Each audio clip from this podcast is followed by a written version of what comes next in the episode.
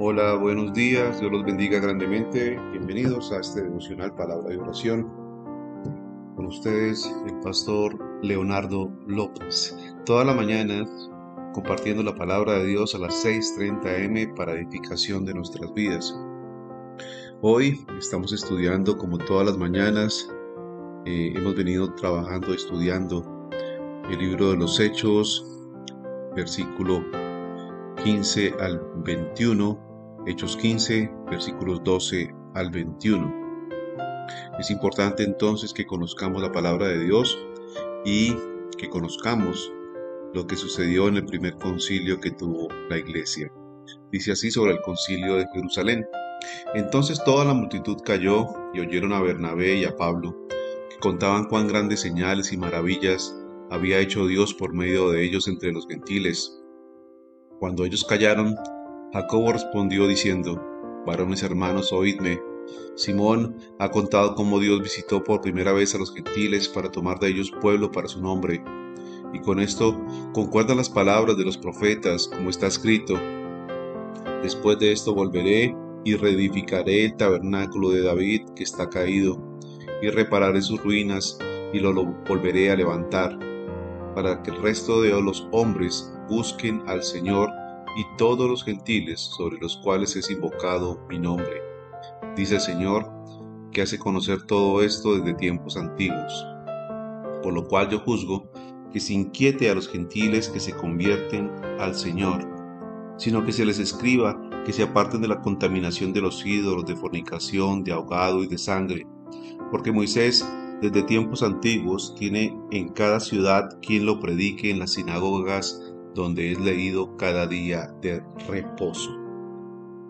Bueno, entonces estamos aquí eh, nuevamente estudiando esta discusión que tuvo en el concilio de Jerusalén, el primer concilio que tuvo la iglesia. Los gentiles creyentes no tenían entonces que someterse a la ley judía de la circuncisión. En cambio, el concilio les pidió apartarse de la idolatría, de fornicación y de comer carne de animales sin desangrar, reflejando la enseñanza bíblica que la vida está en la sangre. Es decir, que no debemos beber sangre. Eso era lo que estaban pidiendo allí el concilio, que las personas se apartaran obviamente de la idolatría, de tener ídolos, de adorar imágenes, que se abstuvieran obviamente de estar en fornicación, que es parte común de la adoración idólatra, porque cuando hay fornicación la persona está siendo un ídolo de su propia carne, de su propia vida. Entonces, los cristianos gentiles eh, tenían que abstenerse de esto, tenían que abstenerse eh, de estas tres cosas que pidieron allí en este concilio. Si los cristianos gentiles se hubieran abstenido de estas tres prácticas, habrían complacido entonces a Dios y habrían logrado una mejor relación con los cristianos judíos. Es cierto que también hubo otras actitudes indebidas en los creyentes, pero los judíos estaban especialmente preocupados por estas tres. Este compromiso entonces ayudó a la iglesia a crecer con libertad entre las diferencias culturales de judíos y gentiles. Cuando anunciamos nuestro mensaje, enfrentamos limitaciones culturales, económicas, políticas, pero debemos asegurarnos de que Dios y no la gente establezca los requisitos de la fe. Es importante entonces que entendamos que aunque la mayoría de los primeros cristianos eran judíos, se hacía difícil acoger a los nuevos creyentes. Sin embargo, los gentiles, o sea, los no judíos, comenzaron a aceptar la oferta de salvación de Jesús. El testimonio y la presencia del Espíritu de Dios en ellos indicaba que Dios los había aceptado. Algunos de los primeros cristianos creían que los cristianos gentiles necesitaban cumplir con ciertas condiciones antes de estar en condiciones de aceptar a Cristo. Este asunto pudo haber destruido la iglesia, pero por eso se citó a una reunión en Jerusalén y el problema entonces se aclaró allí, aunque siguió siendo motivo de preocupación por muchos años. Hemos eh, mostrado entonces cómo de esta forma se resolvieron las diferencias, pudo de esta, eh, de esta forma, nuevamente, valga la redundancia, crecer la iglesia junto con los cristianos judíos y los cristianos gentiles. Necesitamos entonces ir a la palabra necesitamos buscar de ella para conocer exactamente lo que Dios nos pide. No podemos tener actitudes fariseas, no podemos tener actitudes de escriba, eh, queriendo imponer cargas sobre los hermanos, cargas que no están en la palabra.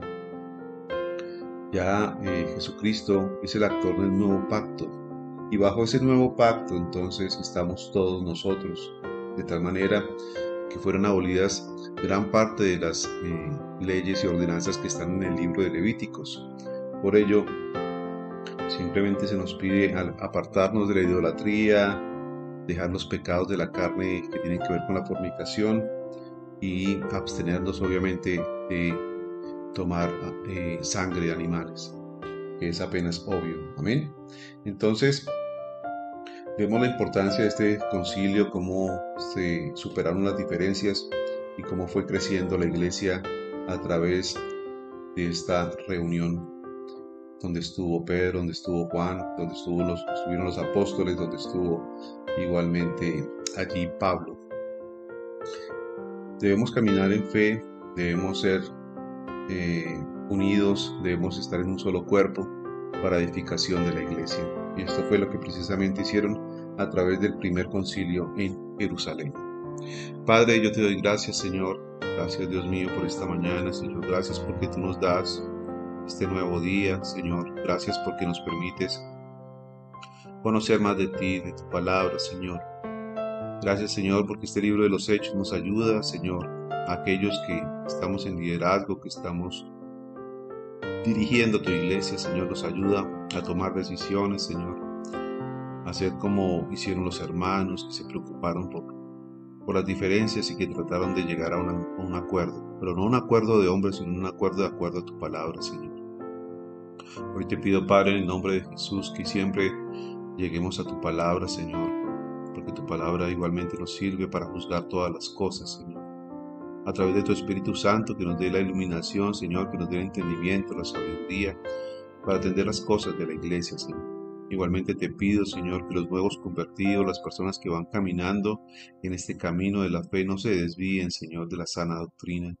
Te pido, Señor, que siempre reciban palabra que sea de edificación para sus vidas, Señor.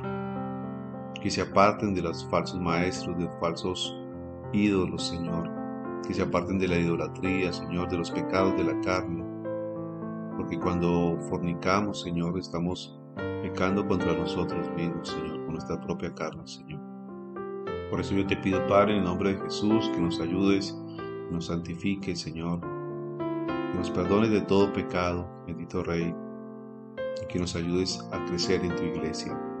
Ayúdanos a edificar el cuerpo de Cristo, Señor, atrae a nuevos creyentes, Señor, personas que estén realmente comprometidas en seguirte, en alabarte, en adorarte, en cumplir tu palabra, Señor. Te lo pido, Padre, en el nombre de Cristo Jesús. Amén y amén. Mis queridos amigos, hermanos, Dios los bendiga. Nos vemos nuevamente mañana en este devocional, palabra y oración de Iglesia Salvación. Un abrazo para todos, bendiciones.